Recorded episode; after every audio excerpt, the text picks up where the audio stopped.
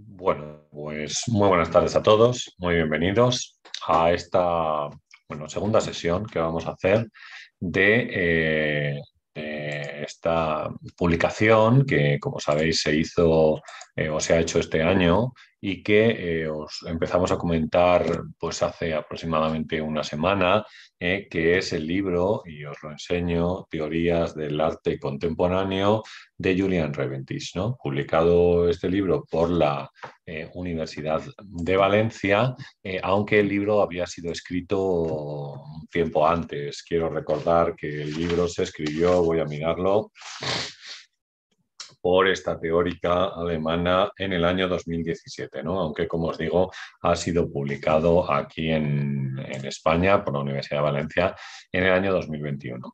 Nosotros el último día, eh, quiero decir el otro día que habíamos eh, estado hablando, comentando acerca de este libro de teorías del arte contemporáneo, eh, terminamos, si queréis, hablando un poco de dos conceptos eh, que tendrían que ver o que serían, si queréis, características del arte contemporáneo. El primero de ellos tendría que ver con la desdiferenciación y el segundo de ellos tendría que ver con eh, eh, la experiencia, que yo creo que sería, o habíamos dicho, por lo menos también desde mi punto de vista, sería una de las claves principales de lo que significa actualmente el arte contemporáneo.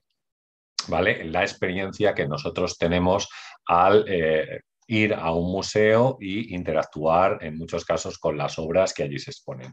Eh, una experiencia que ya no tendría que ver con la experiencia estética clásica, sino que sería más eh, un tipo de experiencia ligado al ocio, si queréis, al consumo cultural, que es un poco el último ejemplo que nosotros, eh, que nosotros poníamos. ¿no? Así que, como os digo, vamos a seguir comentando partes del libro de Julian Reventis en la tarde de hoy, durante un rato, y también os invito, como hago siempre, a comentar o a dejar en el chat algunas cosas que pudieran llamaros la atención tanto de lo que ella dice como de lo que nosotros eh, podamos eh, comentar, ¿vale? Voy a saludar a la gente que está por aquí ya, Narval Taciturno, Carlos Eduardo, Salvador Llopis, bueno, eh, supongo que se irá incorporando más gente o se incorporará alguien más, con lo cual, pues bueno, podemos, como os digo, seguir comentando un poco algunas de estas, de estas cuestiones que, de las cuales nos habla Julian Reventis en el libro, ¿no?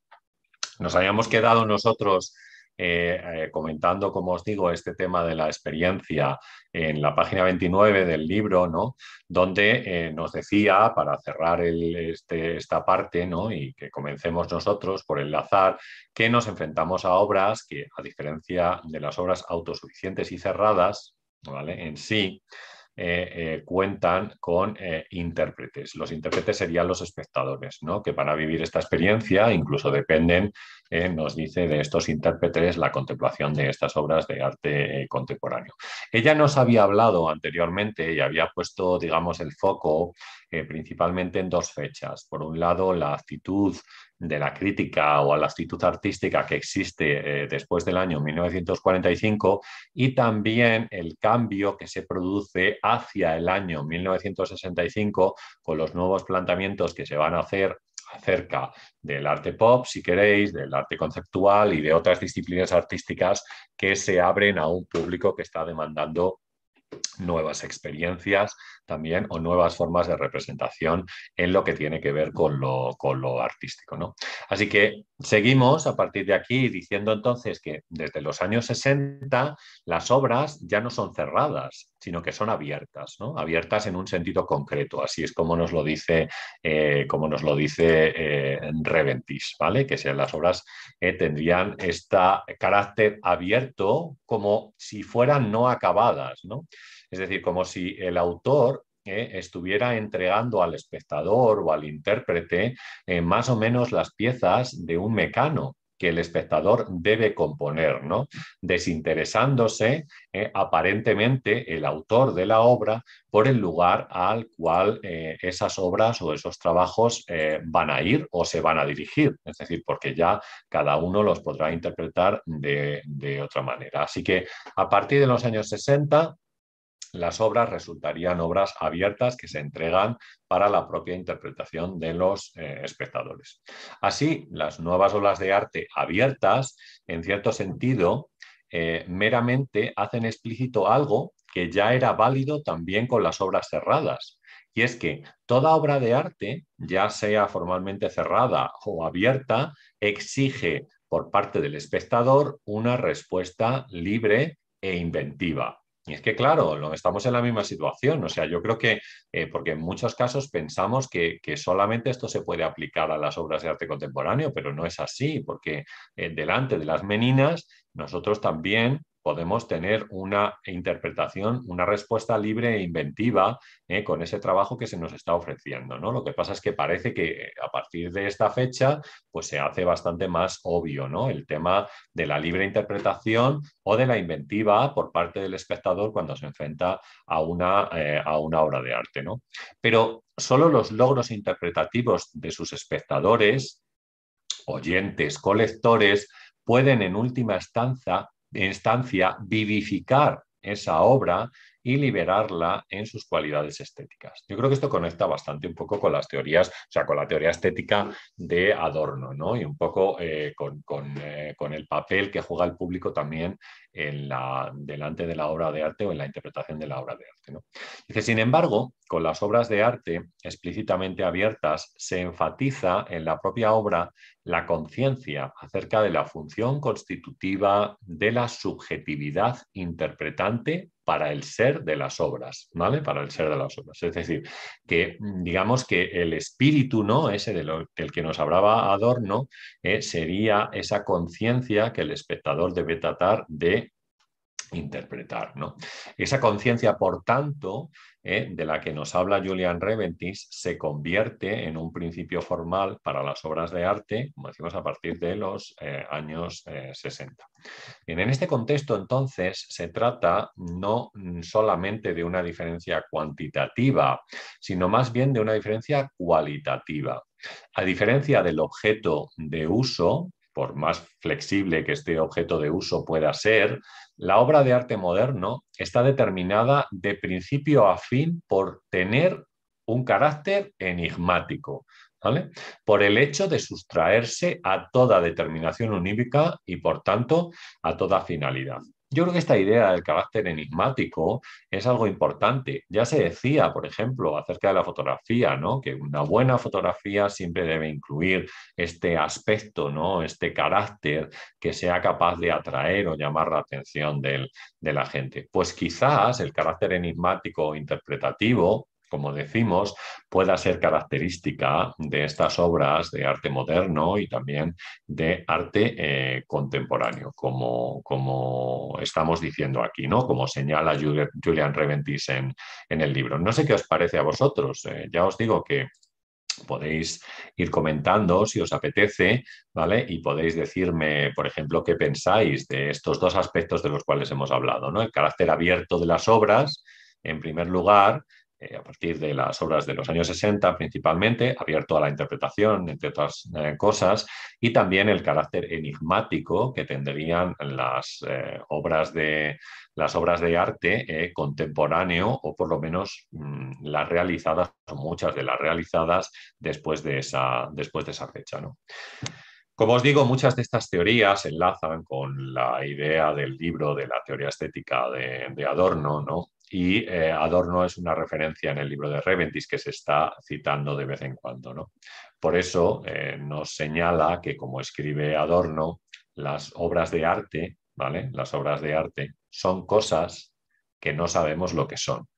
Y yo creo que no está mal en algún caso este tipo de definición. ¿no? Si pensamos, por ejemplo, en un arte que sea objetual, en muchos casos, y que no tenga que ver ya con, la tradición, ¿no? con lo que es la tradición pictórica o escultórica, que por supuesto no se abandona ¿eh? y que continúa haciéndose a lo largo de los años 60, pero en otros casos, como sabemos, hay autores que van a elegir otro camino y por él se decantan. ¿no? Ya hablamos el otro día, por ejemplo, de la exposición del año 64, ¿no? en la cual pues las cajas de brillo van a ser mostradas o Andy Warhol presenta las cajas de brillo en la Galería Stable de Nueva York. Ya no estamos hablando, bueno, aunque están pintadas y están hechas en madera, en un tamaño algo mayor que el natural, ya no estamos hablando de, de una pintura con el modo tradicional que nosotros entendemos de un óleo, una tabla o una acuarela, sino que lo que estamos viendo son objetos que han sido colocados, en este caso en el suelo de la galería,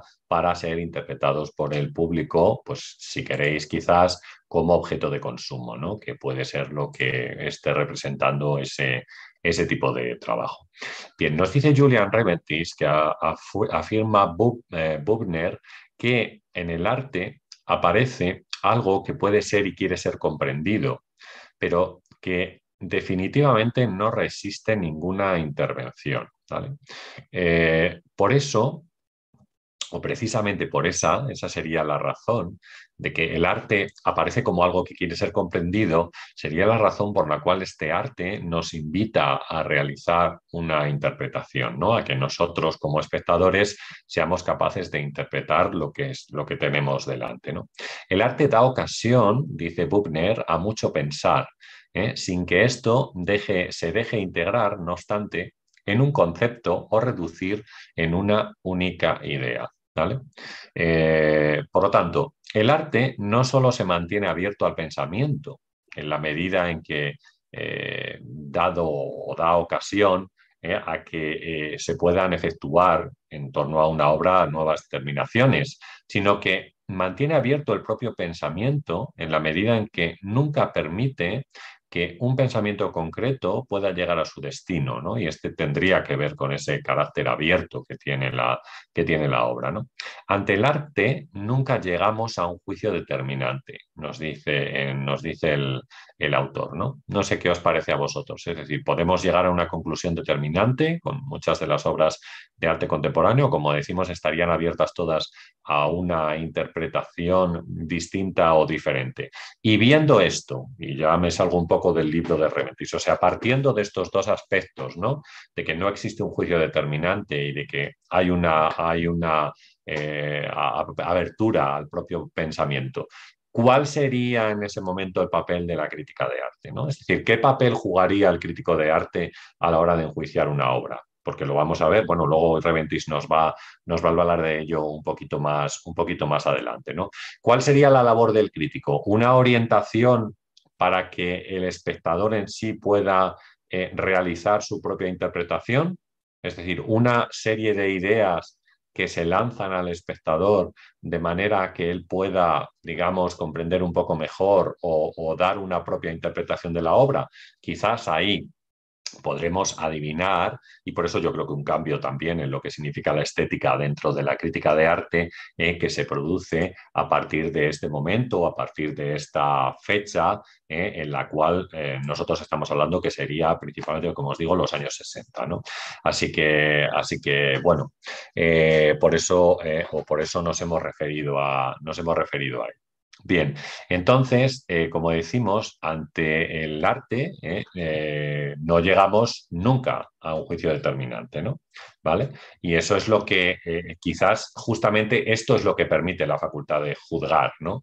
Que es responsable de colocar lo particular bajo un concepto general. Es decir, tomar conciencia de, como espectador, de las propias operaciones de mediación que se están llevando a cabo, en este caso en el museo, ¿vale? entre la obra de arte y el, y el propio espectador que está, que está eh, contemplando. ¿no? Así que bueno, yo creo que al final la obra en sí también se somete a un juicio, ¿no? a un juicio que tiene que ver con esa interpretación del, del espectador. Bien, vamos al tema de lo bello y la belleza, que como sabéis es un tema que también, eh, pues digamos que sufre un, no sufre, sino que tiene un cambio importante en todo lo que tiene que ver eh, con la idea tradicional que se venía teniendo de belleza hasta ese momento y que cambia completamente con la representación objetual, con la incorporación de objetos a las eh, obras de arte. ¿no? Por eso Reventis, refiriéndose a la belleza, nos dice que el juicio sobre lo bello no es ningún juicio sobre un sentimiento. Es decir, que lo que, lo que está haciendo con esto es romper como os digo, con esa idea tradicional de lo que sería el concepto estético de la belleza en el cual se siente placer delante de la contemplación de una obra de arte bella, ¿no? Es decir, repito, el juicio sobre lo bello, nos dice Reventis, no es ningún juicio sobre un sentimiento, ¿Vale? Es decir, ahí a partir de ese momento comienza a cambiar, ¿no? Sino que dice que el juicio sobre lo bello sería un juicio cuyas intenciones cognoscitivas son superadas en un sentimiento de placer, o más exactamente en el placer de la reflexión. nosotros habíamos comentado ya, yo creo, cuando habíamos hablado bien de este libro o en algún otro de los vídeos, que Arthur C. Danto, en un texto publicado en el año 1997, nos hablaba también de esta idea, es decir, de que la belleza ya no era el placer ante la mímesis que se había representado y que podíamos contemplar delante de, de una obra, sino que el placer ahora habría pasado a ser un placer intelectual y por tanto, si ese placer intelectual se conseguía, ¿eh? Por tanto, tendríamos esa idea de la belleza, ¿no? Ese juicio sobre lo bello, esa estética de la belleza, pero desde el punto de vista, ¿eh? desde el punto de vista eh, intelectual, ¿no? Así que yo, creo que yo creo que esa sería un poco la, la idea de lo que nos viene a decir Reventis que como veis coincide un poco con lo que decía también eh, Arthur Cedanto, como os digo, pero él ya lo decía en el año 1997. ¿no? Por lo tanto, el juicio estético no es en sentido estricto ningún juicio sobre algo, sino más bien la expresión de algo. Es decir, a saber, de una específica, dice Reventis, vivificación de las fuerzas del conocimiento que es experimentada como placentera y que se refuerza y reproduce a sí misma desde dentro. El placer de la reflexión es el fundamento por el cual nos demoramos en la contemplación de lo bello, ¿vale? Así que bueno, a mí me parece, vamos, digo, me gusta esta, me gusta esta idea que expresa eh, Julian Reventis, ¿no? acerca del cambio en el concepto tradicional de belleza y cómo esta eh, fuerza, como nos dice, eh, placentera, estaría en el conocimiento, no solamente en, en, la contemplación mimética de la obra, como, como decimos o como nos, estamos, como nos estamos refiriendo. ¿no? Un conocimiento que nos puede llevar también a un disfrute o a un placer en el cual podríamos apreciar esta idea de belleza. Como os digo, no sé si os parece correcto esto, eh, pero me vais, eh, me vais diciendo. Jorge JM, que está por ahí, te mando un saludo grande, ¿vale? Y gracias por, contribuir y apoyar el canal como, como siempre, ¿no? Por, el, por ese plátano que tenemos, que tenemos ahí que nos alegra la tarde. Bueno, Vale. Eh, pregunta Pereat si el minimalismo es el paradigma del arte abierto. Yo creo que no es que se esté refiriendo al, minimalismo, ¿eh? Eh, Pere, con las afirmaciones que está haciendo, sino que más que otra cosa se está refiriendo al arte objetual y a muchas de las obras de arte objetual que se presentan a lo largo de los, de los años 60. ¿no? Salvador Llopis dice, para mí es fundamental la crítica de arte como vía de conocimiento de una obra contemporánea, tanto como lo es para un historiador de arte, eh, un historiador de arte para las eh, anteriores, ¿no? Sí. Lo que pasa es que en muchos casos, cuando vamos a un museo ¿no? y contemplamos una obra en sí, eh, pues yo creo que no tenemos, digamos, o sea, no tenemos la explicación, la crítica allí directamente, sino que la crítica es algo que se puede ver o se hace posteriormente, digamos, con la lectura de un catálogo o bien con algún texto que pueda aparecer en alguna revista o quizás, eh, o quizás eh, periódico, o quizás algo que se haga tiempo más tarde y que nos ayude, como decimos, a dar una nueva interpretación a la obra después de, haberla visto, que también es, que también es posible. ¿no? Bueno, está, también está por aquí el perro Rigi, que nos ha dejado también un, super chat, así que nada, pues os lo agradezco muchísimo, como siempre, y seguimos un poco, ¿vale? Gracias por apoyar el, el canal. Bien, entonces nos dice Reventis que esta idea de la belleza, como hemos dicho, esto implica una vez más una transformación en el concepto de la obra de arte, ¿no? hasta tal punto que aquello que hace que una obra sea una obra debe ser entendido como un proceso, un proceso que tiene lugar entre el objeto y el sujeto que se relaciona con él.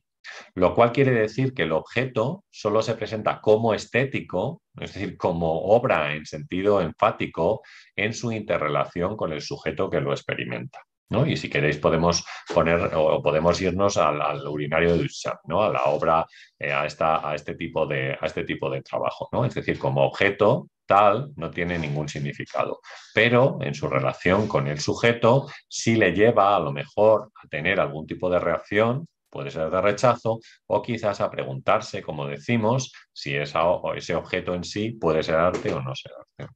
Bueno, esto se puede ilustrar especialmente en aquellos eh, casos eh, en los que el viejo límite entre el arte y el no arte, eh, fundamentado en términos de la estética de la verdad, se vuelve problemático a la luz de la incorporación en el arte, como se produce a partir de los años 60, de objetos cotidianos ¿no?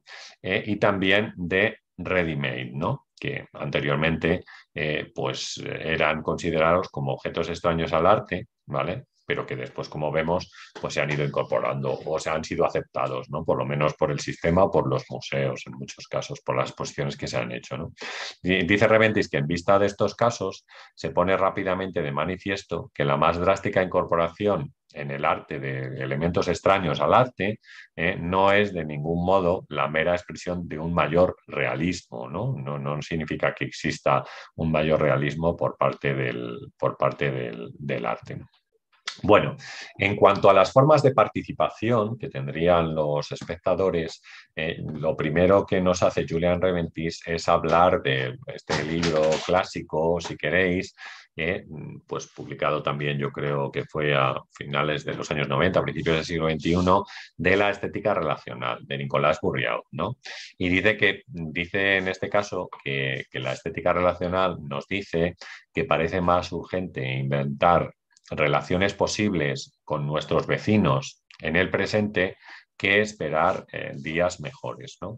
Y que este sería un poco el espíritu con el que debe eh, operar el arte, en el de establecer relaciones posibles con nuestros eh, vecinos, ¿no? inventando de esta manera un nuevo modelo de relación social concreta. Por lo tanto, lo decisivo ya no será la relación entre el individuo y la obra, entre el sujeto y el objeto, sino que será importante la relación entre sujeto y sujeto, ¿vale? Entre, entre las personas eh, que yo creo que también tendrían una, digamos, una, una parte experiencial ¿no? en toda esta manera también de relacionarse entre ellos. De ahí que el arte deba construirse a sí mismo en el rol de mediador, de esta intersubjetividad o de esta relación entre sujeto y sujeto. En este sentido, ya no se puede tratar tampoco de la forma de un objeto, es decir, no se trata solo de qué forma tiene, de qué manera, ¿eh? que sería eh, un signo de la configuración de una situación, ya no del espacio tampoco de la exposición, sino que estaríamos hablando del tiempo de lo social, ¿no? pleno de la reflexión individual y del juicio estético y hablaríamos de una participación colectiva y de un encuentro abierto. Bueno, estos un poco son las teorías, como sabéis, de Nicolás Burriot en el libro de, Estética Relacional, eh, que después pues, él ha matizado en algunos aspectos y ha vuelto a publicar algún libro más, ¿no? por ejemplo, Radicante es uno de los libros eh, que ha publicado posteriormente. Yo creo que mm, reflexiona un poco sobre, estas, eh, sobre este tipo de, ideas en la cual el arte pues, se, está solo centrado en esa, como decimos, en esa eh, relación entre las personas que acuden a ese, a ese, a ese lugar, ¿no? O sea que eso sería. Oye, gracias a Avisai Puentes, que nos ha dejado también un super chat, que le agradezco muchísimo, ¿no? Dice que, dice Puentes que porque el espectador necesita ser un intermediario. es decir, eh, al crítico. No, eh, dice que, perdón, que por qué el espectador necesitaría un intermediario. Mira, en realidad Avisai yo creo que no lo necesita. ¿Vale? O sea, yo tengo la impresión de que, el, de que el espectador no necesita el intermediario porque la obra se le ofrece de manera que él pueda realizar su propia interpretación. Ahora, eso sí, yo soy partidario, y lo he comentado varias veces, eh, y he dicho que la didáctica es muy importante en el museo. La didáctica que pueda servir de orientación, no de juicio, ¿vale? No de juicio, sino de orientación para que el espectador pueda tener, digamos, una base eh, en torno a la cual pueda realizar su propio juicio o su propia interpretación sobre, sobre, sobre la obra. Bien, lo que digo o a lo que me refiero, por ejemplo, es a la manera en la que puede cambiar la percepción de una obra una vez contemplada y una vez establecido o hecho el juicio eh, cuando se lee una crítica de arte. ¿Vale? acerca de ella. Es decir, cuando se contempla de una manera distinta o se puede cambiar esa interpretación después de leer un trabajo que nos acerca un poco más a ella, ¿no? Y eh, quería poneros un ejemplo, ¿no? Pero eh, quizás, es decir, eh, si vosotros, yo tengo publicadas algunas cosas sobre las obras de Damien Hirst, ¿no? Y sobre cómo las obras de Damien Hirst, en muchos casos, lo que hacen es ejercer una mirada distraída contemporánea. Es decir, porque esas obras no, ya no se trata de una simple intermediación, sino que se trataría en muchos casos de un tipo de pintura eh, que tiene ahí un cubrimiento cookie o kitsch, agradable a la vista, eh, pero nada más, no le dice nada al espectador. Bueno, quizás alguien ha juzgado la obra como agradable o placentera, ¿vale? Cuando ha estado delante de ella, o le ha parecido curiosa o interesante, ¿no? Todos estos puntos de colores que hace Damien Hitz. Pero si lee el texto, vale, posteriormente, ¿eh? a lo mejor reflexionando sobre las cosas que se dicen en ese texto, se da cuenta que ese trabajo no tenía más que una mirada distraída o placentera de un momento, ¿vale? Y que no incluía ningún tipo de, ningún tipo de mensaje. Cuando a lo mejor al arte contemporáneo le des, le, yo creo que más que que le demandemos un mensaje, en muchos casos, estaríamos demandando también, en, en algunos casos, avisai, el posicionamiento del espectador ante algo que se le está planteando. Es decir, cuál es el posicionamiento de ese espectador respecto a la obra eh, que se le plantea en ese momento. Sí, no, por aquí o por el otro lado, ¿no? Y en muchos casos tocando temas que tengan que ver con cuestiones eh, de la actualidad que, bueno, pues eh, digamos que pues son cuestiones que se tratan habitualmente en la sociedad contemporánea, ¿vale? Temas actuales que a lo mejor dentro de 10 años son distintos, ¿vale? Pero ahí tendríamos la pervivencia de la obra. Si esa obra es capaz de mantenerse a lo largo de ese tiempo y todavía requiere de una interpretación, un posicionamiento eh, más adelante, pues, oye, pues esa obra ha tenido la capacidad de poder permanecer, ¿no? Que yo creo que por ahí sería. Así que no, el espectador no necesita ningún intermediario, ¿vale? Lo, que le complementa el, el intermediario, ¿vale? Es a lo mejor el llegar a una comprensión diferente o a una interpretación distinta o a un juicio ¿eh? diferente al que él había hecho en un momento, en un momento concreto. Bueno, espero yo de esta manera, si, te queda duda o más pregunta, pues déjalo ahí en el chat ahora mismo ¿eh? y, seguimos, ¿vale? Y seguimos un poco. Pero bueno, yo creo que de esta manera puedo responder un poco a la, pregunta que, planteabas, ¿no? Y como os digo, si alguien tiene alguna pregunta más, pues nada, que lo vaya dejando ahí en el chat y, y lo vemos, ¿no? Bueno, comentando acerca de la estética relacional, entonces, en este punto se vuelve todavía más evidente, nos dice Julian Reventis, eso que Buchner había establecido con respecto a la experiencia estética.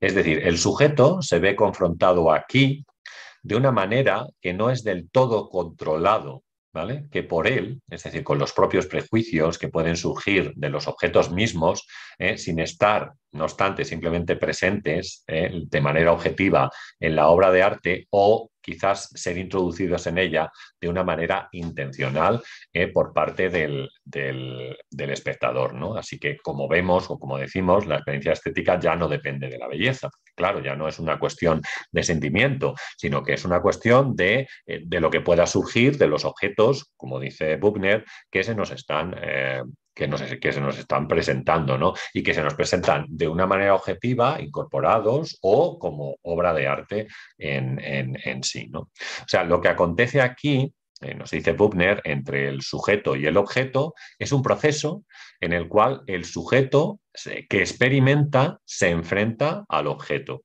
Y bajo la modalidad de apariencia estética, con sus propias determinaciones culturales y sociales, hasta el punto que se vuelve ese objeto reflexivamente extraño, pero asimismo, en otras palabras, se verifica en términos de teoría de la experiencia de la lógica propia, es decir, de lo que sería la autonomía de lo, de lo estético. Bueno, es un poco revesado el texto, pero vamos, yo creo que mm, eh, lo que nos quiere decir es, es, eso, ¿no? Es decir, que la experiencia estética lo que hace es enfrentar al sujeto con un objeto ¿eh? y a partir de ahí que surja un punto de reflexión, como dice, que ese objeto se vuelve reflexivamente extraño, ¿vale? Pero asimismo, en ese momento, nosotros deberíamos eh, dotar con nuestro propio, juicio, ¿vale? Estéticamente a ese objeto o a, ese, o a esa obra que nosotros estamos contemplando. Que no es que sea un objeto solo, ¿sabéis? Porque decimos una obra que a lo mejor sí incorpora objetos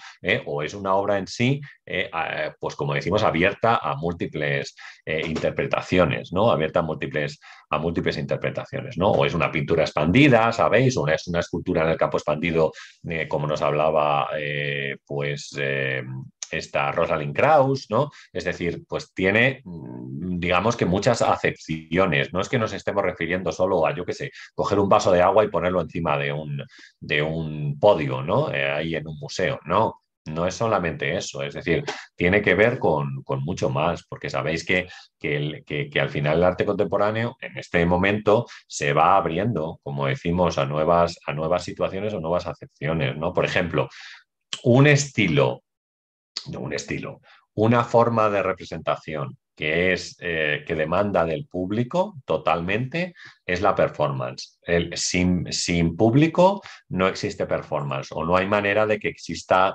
eh, o no hay manera de que exista la performance, como sabéis. Es decir, la performance se hace para el público y se hace solamente para ser representada, en teoría, una sola, eh, una sola vez. ¿Vale? Una sola vez. Entonces, em, ¿qué pasa? Que si no hay público, para quién se está representando esa performance que se va a hacer solamente una vez, ¿entendéis? Es decir, ahí está. Y ahora, ¿qué papel juega el público en la performance? Bueno, pues como sabemos, la performance entre otras cosas, juega con el cuerpo, ¿no? Con el cuerpo para dar una, digamos, una experiencia al espectador acerca de diferentes factores o situaciones que tengan que ver con, eh, con, él, ¿no? Así que ya el propio espectador puede establecer un juicio sobre lo que está viendo allí, que puede ser, por ejemplo, lo que hace, pues no sé, Marina Abramovic en muchas de sus, de sus trabajos, ¿no? Sometiendo al cuerpo eh, a diferentes, no sé cómo decirlo, torturas, si queréis, eh, para que el espectador pueda entrar en una situación de eh, tensión, ¿no? Así que bueno, ahí tenemos otra manera de expresar. Ya no se expresa directamente con una técnica pictórica o escultórica, como vemos, sino que se está expresando eh, pues cierto tipo de situaciones o cierto tipo de cuestiones con el propio, eh, con el propio cuerpo, ¿no? Con el propio cuerpo.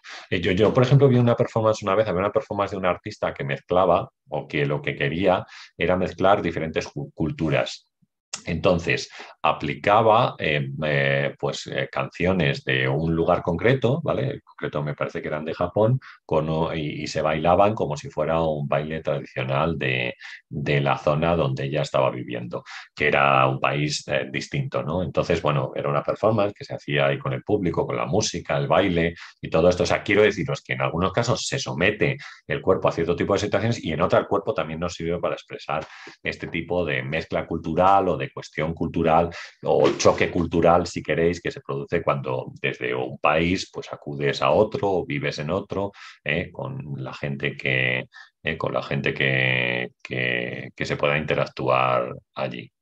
Carlos Curipini dice, soy Abelino Alesper y vengo a humillar. Bueno, pues nada, Carlos, si vienes a humillar ya me encargo yo de banearte en cuanto lo hagas, no te preocupes. Así que nada, bueno, vamos a seguir, seguimos un poquito más, eh, tenemos un párrafo más si queréis para comentar eh, y después, eh, ya os digo, si tenéis alguna pregunta o alguna cuestión, pues seguimos con, seguimos con ello. Entonces, dice Julian Reventis que es innegable que existe una relación dinámica entre las emociones y una dimensión evaluativa presente en la percepción del objeto y la situación a la que se refieren. ¿no? Es decir, que, hay relación entre el objeto en sí, la evaluación que se hace del objeto y la emoción que se pueda llegar a sentir con ello. En muchos casos, como sabéis, hay algunos autores que dicen que el artista, ¿vale? Que el artista, sobre todo yo creo que para el arte conceptual, cuando, cuando eh, este Joseph Kosuth a partir del año 69 escribe el libro este de Art After Philosophy, el arte después de la filosofía, ¿vale? Eh, que en muchos casos el artista había dejado de ser un, no sé, un artesano, ¿no? Un técnico, ¿vale? Eh, para, para un técnico tradicional, para pasar a ser un intelectual, en muchos casos, ¿no? Por esa interpretación que se podría otorgar o que se podría dar a las, a las obras eh, y que el, artista, claro, debería tener primero conocimiento de ella para que la obra sea interpretada o, por lo menos de una, de una manera concreta, ¿no? De una manera concreta. Así que a lo mejor por ahí eh, podríamos tener esta, esta, idea de lo que nos está diciendo. ¿no?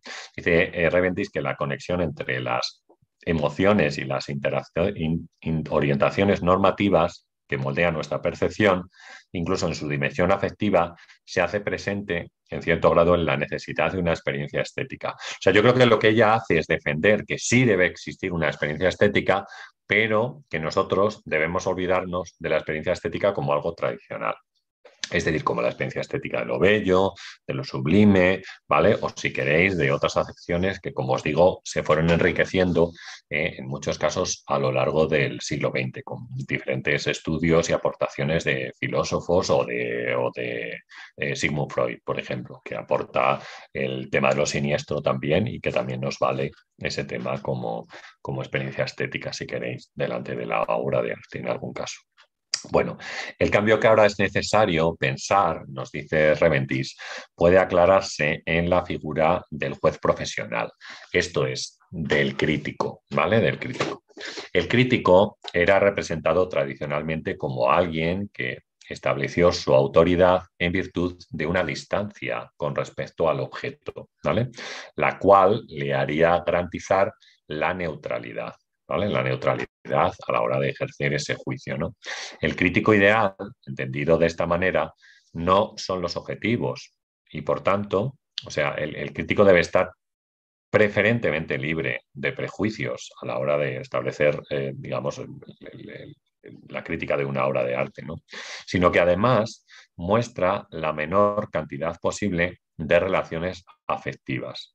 Ante todo, de relaciones intensas, ¿eh? como la vergüenza, la excitación, el miedo, la repulsión. Es decir, estos son cosas o situaciones que no deben aparecer o no deben darse en una crítica. Según esta concepción de Jordan Reventis, la, la neutralidad es una precondición de la praxis crítica del juicio. Es una condición de la praxis crítica del juicio. Así que, bueno, pues esto es lo que nos dice acerca de la crítica, ¿no? Yo creo que está bien. ¿eh? Y, también creo que, como he dicho antes, lo que el crítico debe hacer es ampliar el campo.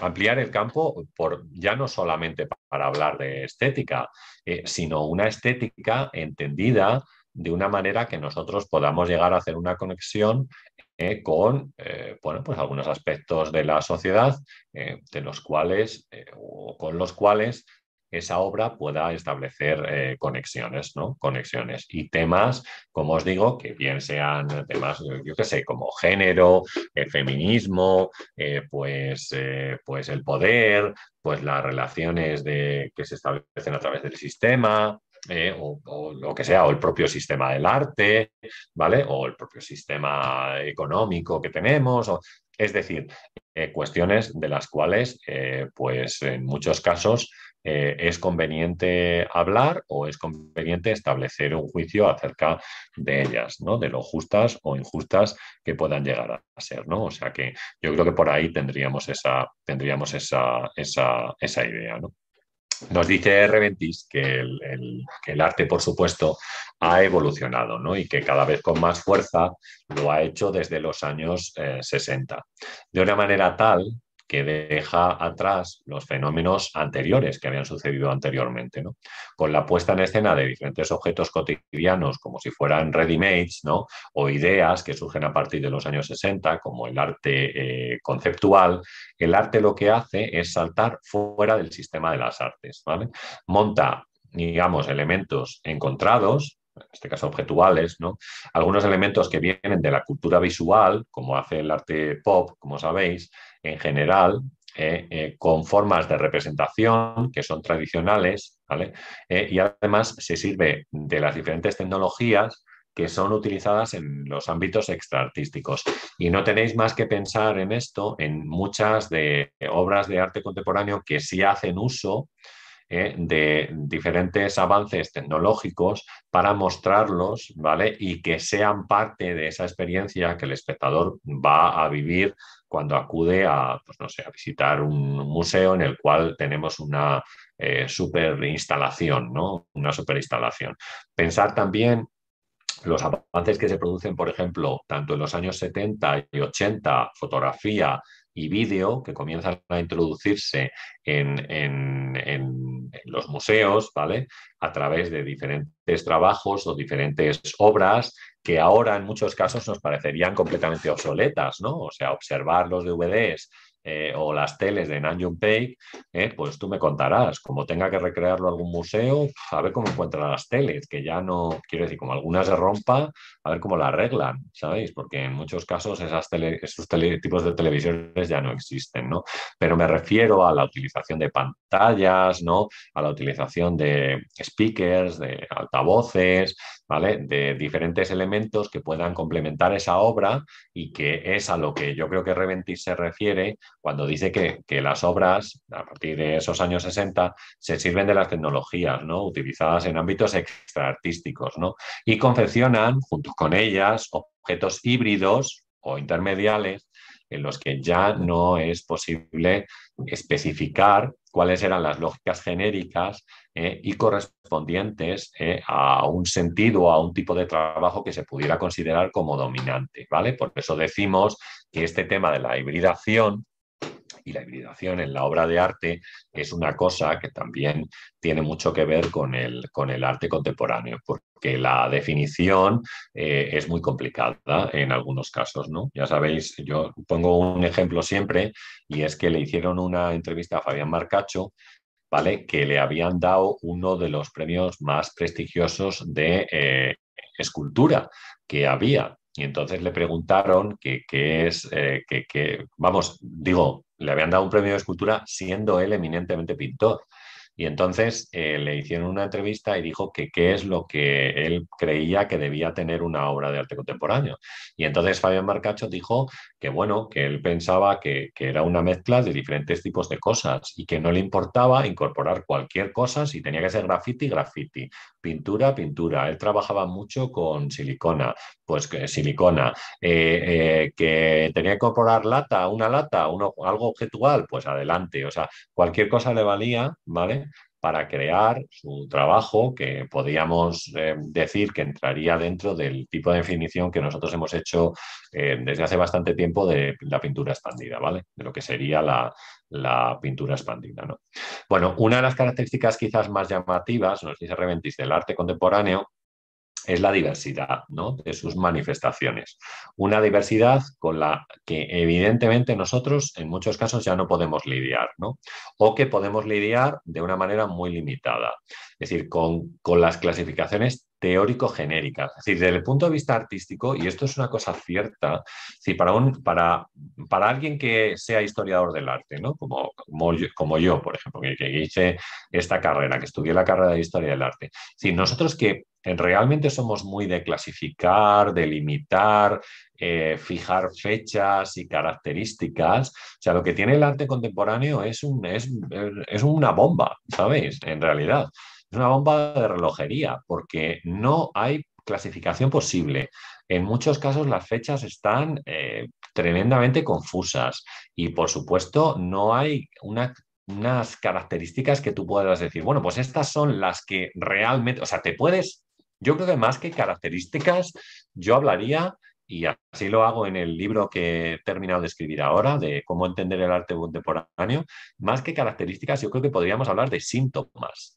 Es decir, tú puedes decir que existe algún síntoma como una tendencia hacia, ¿vale? Pero no es una característica concreta, ¿no? Porque se abre tanto el campo, como decimos. O sea, el campo está tan abierto ahora mismo, no está, por supuesto, para nada está eh, limitado, que ese tipo de clasificaciones que incluso se venían haciendo con las vanguardias, o si queréis en los años 60, porque el arte pop no deja de ser una clasificación, o el arte minimalista, del cual hemos comentado antes, tampoco deja de ser una, una, clasificación, es decir, que más o menos podríamos acotar con fechas, con características, con influencias, de dónde viene, hacia dónde desemboca, este tipo de cosas, ¿no? O sea que yo creo que por ahí ¿vale? Por ese aspecto también tendríamos esta, esta, esta idea, ¿no? Como os digo, de, que es difícil de acotar, ¿no? Es difícil realizar, como nos dice Reventis, esta clasificación teórico-genérica, ¿no?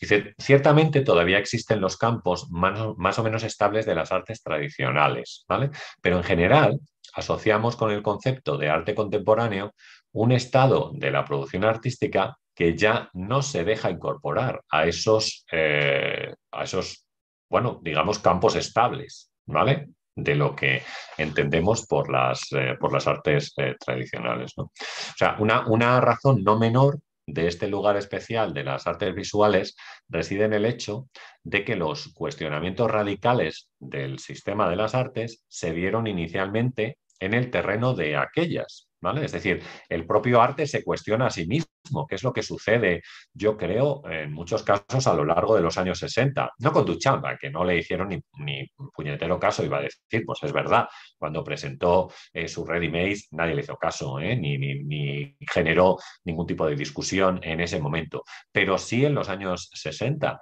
En los años 60 el sistema del arte, el arte en sí se cuestiona se cuestiona cuál es su terreno, es decir, cuáles son los aspectos que se podrían considerar artísticos ¿eh? o no artísticos. ¿no? En muchos casos, gracias a las discusiones que se llevan a cabo en ese momento eh, acerca del ready-made, por un lado, y si queréis, del arte conceptual, por otro lado. ¿no? Entonces, estas dos cuestiones, estos dos cuestionamientos que el propio arte pop se va a hacer acerca del ready-made y que el arte conceptual, como os digo, también hará a lo largo de los años, de los años 60, tendrían que ver con el lugar especial, como decimos, que toman las artes visuales a partir de ese, de ese momento. Con la representación, por tanto, de objetos cotidianos e ideas para el arte conceptual como arte, la pregunta fundamental, es decir, la pregunta ¿qué es el arte? ¿Eh? pasó a ocupar el centro del debate en estos, en estos años.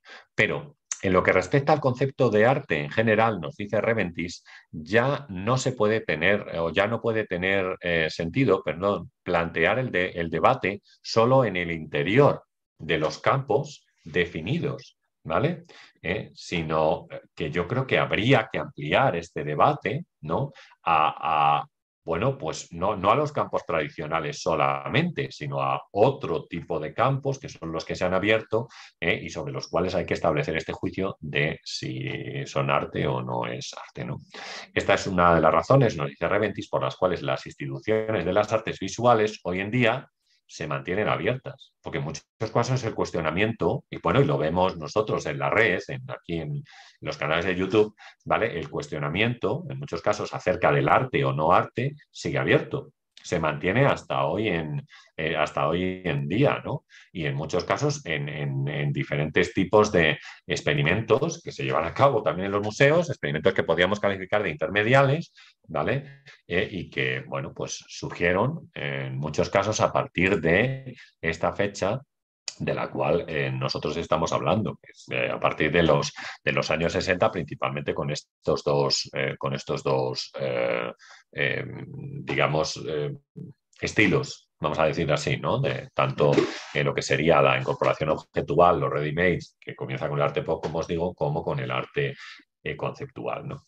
Hoy tenemos ante nosotros una gran cantidad de obras que fundan sus propios géneros, así que no tienen una característica propia que no podemos calificar como pop o minimalista o expresionista o no, ¿no? Pero lo hacen ¿eh? para eh, una sola obra en particular.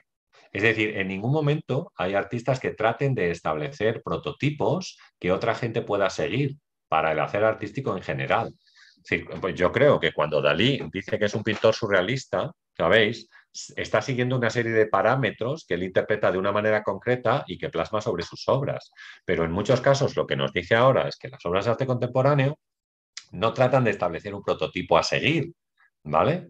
No, no, no están buscando abrir un nuevo camino. Sí, por supuesto, deberían buscar cierta originalidad o identificación, yo creo, para que sean representativas de un artista, un estilo propio, vamos a, eh, vamos a decir, pero no un estilo concreto que esté tratando de establecerse a partir de esta, a partir de esa de ese tipo de, trabajo y que otros artistas continúen, eh, continúen con ello, ¿no? Es como decimos, bueno, pues mira, el estilo grunge, oye, pues es que el estilo grunge que, Nirvana es el grupo más conocido, pues luego hay otros grupos que salieron y que tenían un estilo igual o similar, ¿no? Y tenemos ahí a Soundgarden, ¿vale? Tenemos a Mudhoney y tenemos también a, los Afghan Winds y resulta que andaba por ahí Jam también y todos ellos entran dentro de lo que nosotros entendemos como grunge, ¿no? Pero eh, ¿qué, estilo artístico pues tiene, no sé, un artista contemporáneo concreto? Pensar en alguno eh, de, los que, de los que a lo mejor no se puedan identificar con nadie. Eh, pues a veces intentamos acotarlos, ¿no? Y hablamos, pues eso, oye, mira, pues pintura expandida, pues, pues Ángela de la Cruz, que a lo mejor la podemos meter dentro de este grupo de pintores expandidos, pero tal vez es posible que no sea, que no sea así, ¿no? Así interpreto yo esto que nos dice Julian Reventis, ¿no? de la dificultad de establecer prototipos ¿no? para el hacer artístico eh, en general. ¿no? Dice, la medida en que las obras son desdiferenciadas, que, no, que se diferencian unas de otras, ¿vale? Es decir, no podemos eh, crear géneros siempre nuevos, ¿no? sino que al mismo tiempo, es decir, eh, las obras entre sí van anulando lo que podría ser calificado como un, género. ¿no? O sea, eh, y muestra además, nos dice Reventis, que toda obra, para resultar lograda, es decir, para ser buena, o entrar dentro del concepto contemporáneo, no solo requiere de una dimensión que pueda generalizarse como técnica, que también nos vale, por supuesto que sí, ¿vale? Si tú eres, puedes tener una destreza una técnica fantástica siendo artista, ¿vale? Es decir, pero dice Reventis que no solo requiere de una técnica, concepción o método, sino también de un rasgo por medio del cual ¿vale? Ese tipo de obra, en cuanto singular, diferente, vaya más allá de esa dimensión ¿no? y sea capaz de transmitir algo, algo más. La relación de tensión entre lo general y lo particular se lleva a cabo hoy en la individualidad de la obra. ¿eh? Y es decir, lo particular ya no se predica en las artes cuantificables, en este caso ya no se puede cuantificar, ¿no? sino en las obras impredeciblemente diversas. ¿eh? Eso es un poco lo que nos dice, eh, lo que nos dice Julian Reventis. Bueno, yo creo que vamos a dejarlo por aquí. Estamos eh, pues más o menos en la página 118, nos queda la mitad del libro, o sea que podemos hacer una tercera sesión, ¿vale? Pero llevamos casi una hora y yo creo que es buen momento para echar un ojo a los comentarios ¿eh? y, como os digo, recomendaros la lectura del libro eh, que estamos viendo, que es este de Teorías del Arte Contemporáneo, ¿vale? Una introducción de Julian Reventis que trata mucho eh, o bastante, a mí me ha gustado mucho, el tema de, el tema de, la, de la, estética eh, y la experiencia estética en la actualidad. ¿vale? Es decir, cómo podríamos llevar a cabo una experiencia estética delante de la obra de arte en la, eh, en la actualidad. Así que nada, bueno, voy a ver algunas de las preguntas más que había por aquí. Mm, ¿Vale? Por saludar también a la gente que, que estabais. ¿Vale? Ritmero dice, ¿cuál sería la frontera entre videoarte y el vídeo eh, musical? El vídeo musical. Vale, de, hecho tenemos algún... Eh, yo creo que hay algunos directores de vídeo que se han dedicado, algunos directores de vídeo musical que se han dedicado también al, al videoarte. Y en algunos casos hay artistas que han colaborado de forma activa en vídeos musicales. Fíjate, estoy pensando, por ejemplo, en Chris Cunningham, si no lo eh, buscar algún vídeo, después podéis buscar en YouTube algún vídeo de Chris Cunningham eh, que hizo vídeos eh, para varias bandas de música y que eh, no me acuerdo exactamente el nombre de la banda de música y que estas bandas de estos vídeos se mostraban como obras en museo y en exposiciones que se hacían de Chris Cunningham, eh, pues se mostraban estos, estos vídeos directamente como si fueran obras de, como si fueran obras de, arte. En otros casos, otros artistas, por ejemplo, eh, Charlie White, había colaborado, también colaboró con alguno, con alguno de, con algún artista eh, con Interpol, me parece que con la banda Interpol colaboró para hacer un vídeo. No me quiero equivocar de banda. Charlie White es un fotógrafo norteamericano, ¿vale? Que había colaborado con ellos.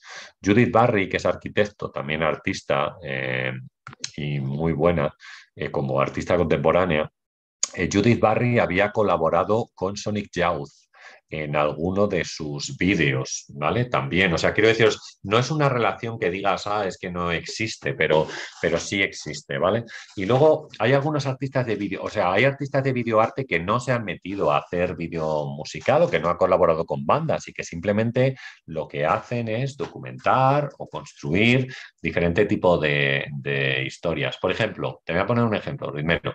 Julian Rosefeld, que es un videoartista alemán, es uno de los mejores, Tiene un dominio de la cámara eh, excelente eh, y prácticamente rueda como si fuera un director de, eh, de, cine. Por cierto, podéis ver obras de Julian Rosefeld en una, en una peli eh, fantástica, muy buena también, muy movida de acción, que se llama The International, ¿vale? Por si, por si os apetece eh, buscarla. Bueno, pues Julian Rosenfeld, por ejemplo, en sus obras de videoarte, en muchos casos, metía eh, algunos elementos que era imposible encontrar en la vida real o en la vida diaria. Y a mí eso me llamaba mucho la atención. Por ejemplo, él estaba representando o representaba cosas de una historia de vaqueros, ¿vale? De vaqueros en Estados Unidos, como si fuera una película de estas tradicional.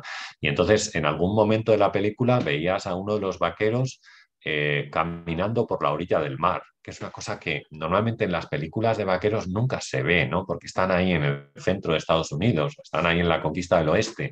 Y no era, o sea, estos elementos de distorsión eran algo muy típico en los vídeos de Julian Rosefeld, que utilizaba un montón de pantallas. Tiene una obra, Julian Rosefeld, fantástica, yo creo, que tenía que ver un poco con las expectativas que, tenía, eh, que tenían, o sea, qué, qué tipo de profesión y cómo asociábamos una profesión concreta con algunos inmigrantes que había en cada país. Es decir, él, decía, bueno, pues mira, eh, los eh, turcos, en Alemania, él es alemán, los turcos se dedican a esto, a carnicerías, por poneros un ejemplo, eh, que no lo sé. Los chinos se dedican a restaurantes, los no sé qué se dedican a tal, estas se dedican a señoras de la limpieza, estos se dedican a tal, estas se han dedicado a esto es. Y ese vídeo es estupendo, ¿vale? Para, para darnos cuenta un poco de la de, los estereotipos que en muchos casos tenemos con las personas que, bueno, pues eh, eh, que existen o que eh, han emigrado a distintos países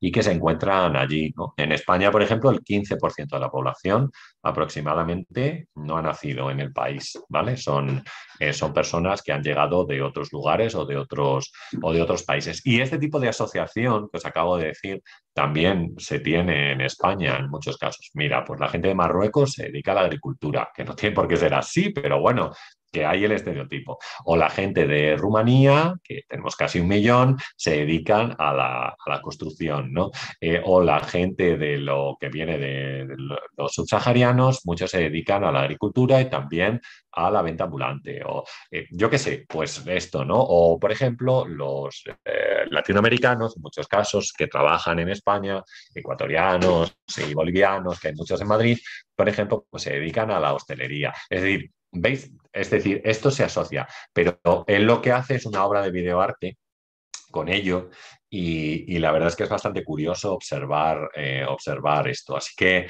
yo creo que sí hay, eh, o sea, hay colaboraciones entre los dos. Al final estamos en una situación eh, parecida porque están tratando de contarnos una historia a través del vídeo, ¿vale? Más o menos, si queréis, eh, no sé, pesada, iba a decir, porque estaba pensando en Arun Faroki, Y Arun Faroki tela para tragarse algún vídeo de 40 o 45 minutos de los que tenía o expone, yo que sé, la Bienal de Venecia o en algún otro sitio, otro sitio más. Creo que Fernando Castro ha dado una conferencia a Arun Faroki hace, hace poco tiempo, pero bueno, pues eh, bueno, los vídeos de Faroki que son muy lentos y tal, no sé, bueno, al final es como si estuvieras haciendo cine, ¿no? Pero intentando también, supongo, transmitir un mensaje con esa obra o, sé, denunciar algún tipo de situación que no, se, que no se puede ver o que no se reflexiona delante de ella en la vida normal, ¿no? O sea que por ahí estaríamos. No sé si te respondo, primero con esto, espero que, espero que sí. Pero bueno, a ver, que veamos alguna cosa más. Venga. Eh, vale, pues a ver, que vea yo. Eh, Carmen Ruiz, que nos saludaba, y María Andrade, que estaba por aquí. Avisai Puentes dice: Tanto llama a la mezcla de técnicas en una misma obra arte impuro. Pues mira, no lo sé exactamente.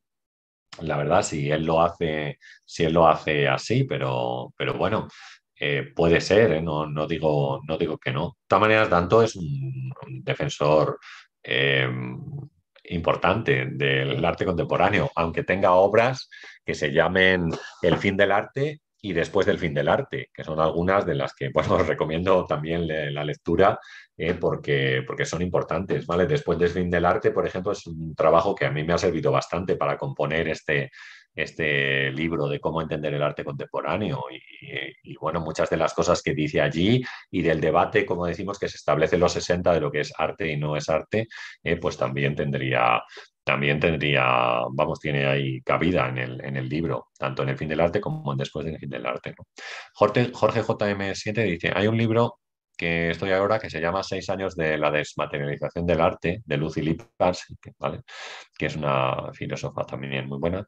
Y hay una frase que da bastante en el clavo para esa época, dice, el, el síndrome del marco y del pedestal. Sí, yo creo que un poco la idea del cubo blanco, como la teníamos, porque la idea del cubo blanco es una idea, yo creo, de, de la modernidad. Es decir, vamos a tener una habitación eh, completamente inmaculada, de color blanco, para poder colgar allí los cuadros y descolgarlos cuando los quitemos para poner eh, otra, otra exposición. Mientras que actualmente, es decir, con los cambios que se han producido, los museos tienen, por supuesto, cubo blanco todavía, pero tienen una tendencia ¿eh? en muchos casos a tener una o varias salas para realizar instalaciones y grandes instalaciones, ¿vale? Grandes instalaciones para que el público pueda disfrutar de esta experiencia de la cual estamos hablando. Antes hemos dicho, eh, por ejemplo, la sala de turbinas, esta que tiene la Tate Modern ¿no? en Londres, que a lo mejor es un sitio muy conocido, pero muchos de los museos que se han abierto del año 2000 hasta nuestros días tienen específicamente una sala para instalaciones. ¿Qué pasa? ¿Que no hay cubo blanco allí? Bueno, pues es que allí hay otro tipo de cosa. Hay un espacio abierto, grande, en el cual el público puede interactuar, recorrer, como decimos, la obra, observarla desde distintos puntos de vista, apreciar todo lo que contenga, ¿vale? Y disfrutar de esa experiencia, que yo creo que sería una de las claves, como decimos, del, arte contemporáneo. Bueno, Batas dice, hola, profe, ¿qué te parece la artista Teresa Margolles?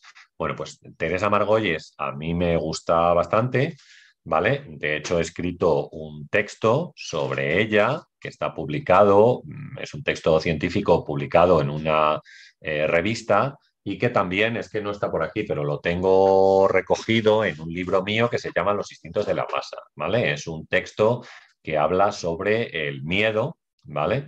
Y cómo el miedo en muchos casos nos atenaza ¿vale? Basándonos en muchas de las obras que realiza Teresa Margolles. Así que sí, a mí me gusta bastante eh, su trabajo, creo que es un trabajo bastante cañero y muchas veces las cosas que son cañeras a mí me llaman mucho la, atención. Yo creo que invita bastante a la reflexión, ¿vale? Invita bastante a la reflexión Teresa Margolles y por eso me llama, me llama la atención, ¿no? Así que sí, ya te digo, si quieres, el, el artículo está publicado eh, eh, de hecho, lo puedo buscar. Espera un segundo.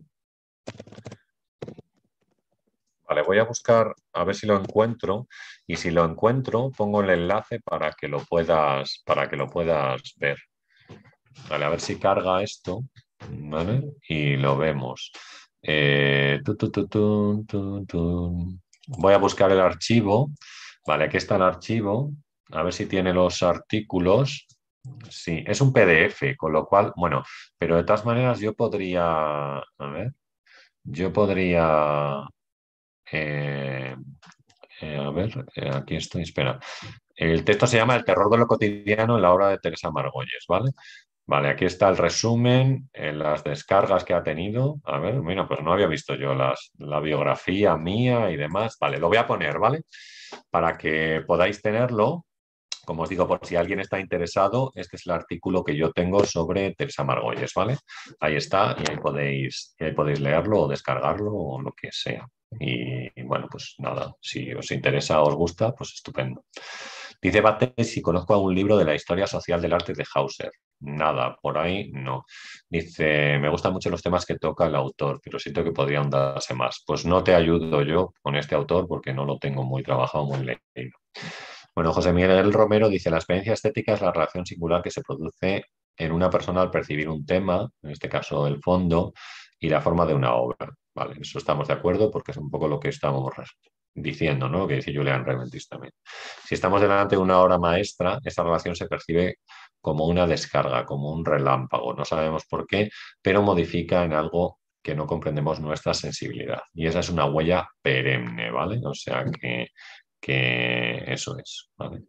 Eh, vale, pues seguimos. Vale, Diego Paul decía, directores que han cruzado la línea de los vídeos musicales hacia el videoarte del cine. Anton Corbijn, que es uno de ellos. Anton Corbijn, le, cuando yo trabajaba en el Museo de Arte Contemporáneo, quisimos hacerle una exposición, le escribimos y no quería él exponer, pero no por el que fuera el museo, sino porque el tío era como muy escogido y así un poco tal, y pese a que quisimos hacerle una exposición, no, no quiso, ¿no? Bueno, David Fincher es, Spike Jones, es verdad que también tiene numerosos vídeos musicales, Michael Grondi, eso es, ¿vale? Sí, sí, hay un montón de, hay un montón de, ellos ¿eh? que, que, han cruzado esa, ese tema. Bueno, eh, pues nada. Eh, haciéndose publicidad a sí mismo. Ancaiz, deja un super chat, hombre, para hacer publicidad. Así no está bien, hombre, esto. Déjanos un super chat y entonces luego ya que eso, mira Jorge, que oye, después Jorge JM después de un año se sigue manteniendo como miembro del canal y eso es una cosa que hay que tener en cuenta y darle las gracias, ¿eh? porque ya lleva un año ¿eh? ahí apoyando el canal, eh, pues oye, mes a mes, aunque sea con, con una pequeña cantidad, pero todo cuenta para seguir adelante.